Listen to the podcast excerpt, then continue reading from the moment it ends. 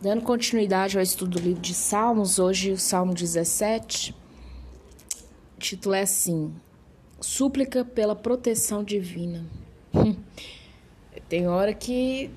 Engraçado, nas iniciais esse salmo, eu quero te dizer uma coisa. Outro dia eu conversava com uma pessoa, é, a pessoa me falando que né, agora ela tem uma bebezinha, vai fazer um ano, e que a vida está muito difícil, muito corrida, e é um, uma amiga que ela tem uma tendência depressiva, né? Ela já teve problema com já fez tratamento, né? E ela falando que entendi que eu falei, ó, tem que dar uma arrumada pro marido, tudo se ajeita, né?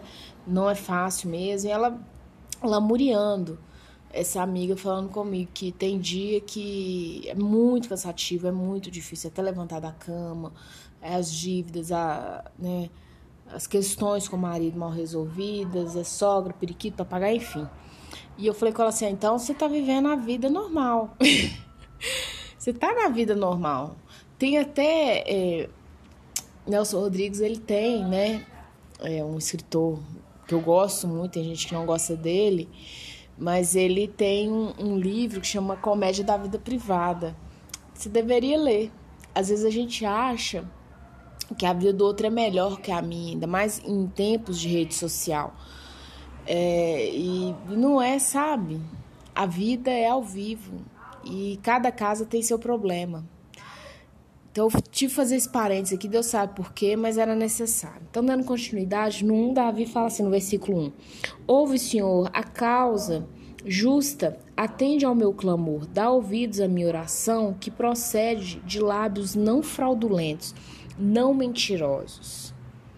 A fraude é uma mentira, ela é um engano. Então ele quer dizer assim: olha, eu não sou um homem que fico por aí enganando. Ah, mas Davi teve atitudes de engano? Sim. Mas ele não é um homem que anda com essa verdade no coração dele e no dia a dia dele. Por isso que ele pede o Senhor. No 3, ele fala assim: sonda-me o coração. Olha, isso aqui, gente, é fantástico. Você ter coragem de falar com Deus, sonda o meu coração, é porque você está com o coração muito em dia muito em dia. Fala com Deus agora, sonda, Senhor, o meu coração. No versículo 3 ele diz assim: Eu te invoco, ó Deus, pois tu me respondes, inclina-me os ouvidos e acode as minhas palavras. Que em nome de Jesus, Samaritana, quando você estiver passando luta, geladeira vazia, falta de dinheiro, é filho doente, é chefe enchendo seu saco, falta de emprego, é, sabe, você às vezes é um empreendedor e as coisas não vendem, não saem invoca ao Senhor. Hoje mesmo, minha, manhã, minha oração no período da manhã foi sobre invocar. Eu invoquei a Deus sobre uma série de coisas que não tem como ser humano resolver só Ele. E eu pedi a Ele, inclina o ouvido e ouve, Senhor. Eu tô falando que o Senhor não é surdo, o Senhor não é de barro, o Senhor não é feito de, de metal, o Senhor tá me ouvindo. Olha o 7. Mostra as maravilhas da tua bondade, ó Salvador, dos que a tua destra buscam refúgio, dos que se levanta contra eles. Guarda-me, o 8, como a menina dos olhos, esconde-me à sombra das tuas asas. Isso é lindo. A sombra das tuas asas. Sabe aquele dia de sol escaldante? Né? Às vezes, quando a gente está no interior aqui de Minas Existe, você tem uma área grande, um gramado, uma capina grande, uma campina grande. Quando você acha uma árvore, debaixo daquele sol de sete, três da tarde, quatro da tarde, imagina, é fantástico. Sabe? Esconde-me a sombra das suas asas. Pede o Senhor. Se estiver passando luta, questão de pensão alimentícia, questão de tantas situações que assola a mulher, que é mãe solteira, divorciada, Pede a Deus, fala, Senhor Jesus, esconde-me a sombra das tuas asas, me dá descanso.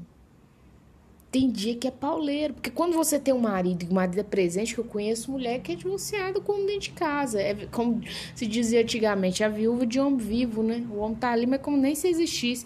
Mas quando você tem um marido que é presente, pelo menos você pode compartilhar, olha, tá acontecendo isso, aquilo outro, talvez vão mandar embora o dinheiro dele. Mas quando você tá sozinha, é você e o Senhor mesmo. E você pode falar, Senhor, sabe? Me dá descanso na sua sombra, das suas asas. Estou cansada, estou esmurecendo, ele vai te ouvir. No 10, insensíveis cerram, insensíveis cerram o coração, fala com os lábios insolentes. Qual é, gente, assim? que te olha de, de, de, de cima para baixo. Tipo assim, quem é você? ah, eu adoro quando a pessoa me olha assim. Ainda mais quando ela não me conhece, ela acha que tá falando com bobo. É melhor ainda. Andam agora cercando os nossos passos e fixam em nós os olhos para nos deitar por terra.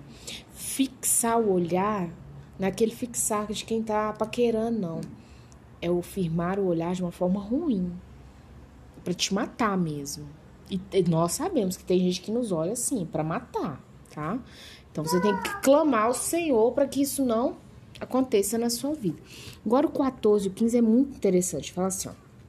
Com a tua mão, Senhor, dos homens mundanos, cujo quinhão é desta vida e cujo ventre tu, enche, tu enches os teus tesouros, os quais se fartam de filhos e o que lhes sobra deixam aos seus pequeninos.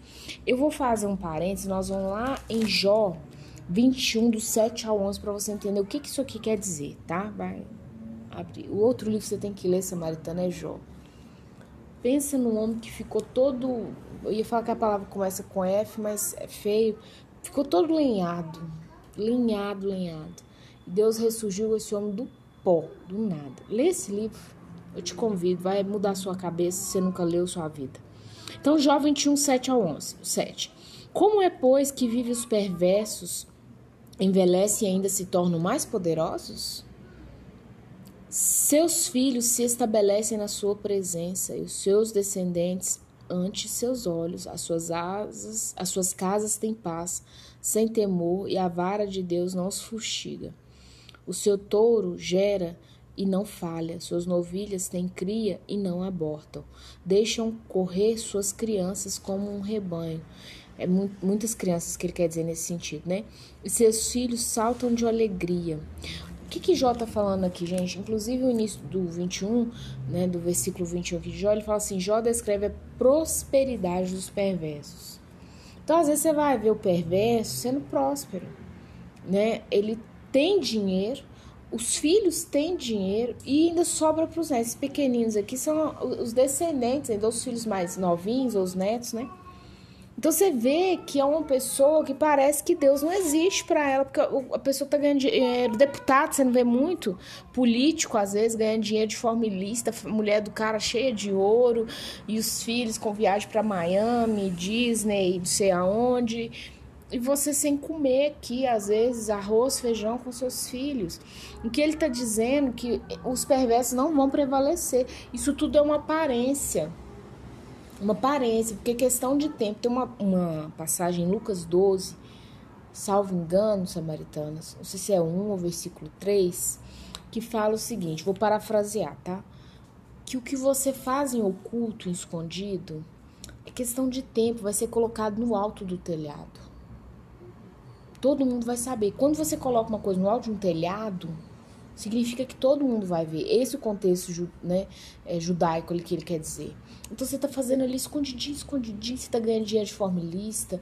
Ah, o pai dos seus filhos tem dinheiro, dá 300 reais, né? Tem casa boa, você mora de qualquer jeito. Sabe assim, tá tudo escondidinho ali. Ah, mas o juiz não deu causa ganha para ele. Não preocupa com essas coisas, não. Não preocupe. Se você ficar perdendo seu tempo, sua saúde, seu cérebro com isso, você não vai para frente. Isso é que é feito debaixo dos panos. Uma, é questão de tempo.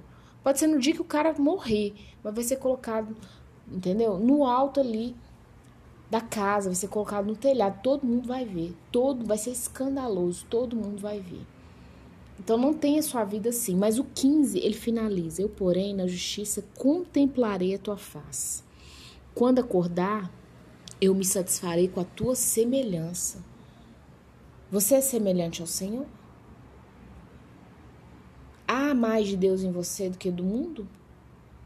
Pega essas perguntas e responda. Você tem que ter alegria em olhar para si mesmo e falar assim: não, eu sei que eu estou passando muita luta, mas a minha semelhança é com o meu Salvador. Amém? Um forte abraço para você.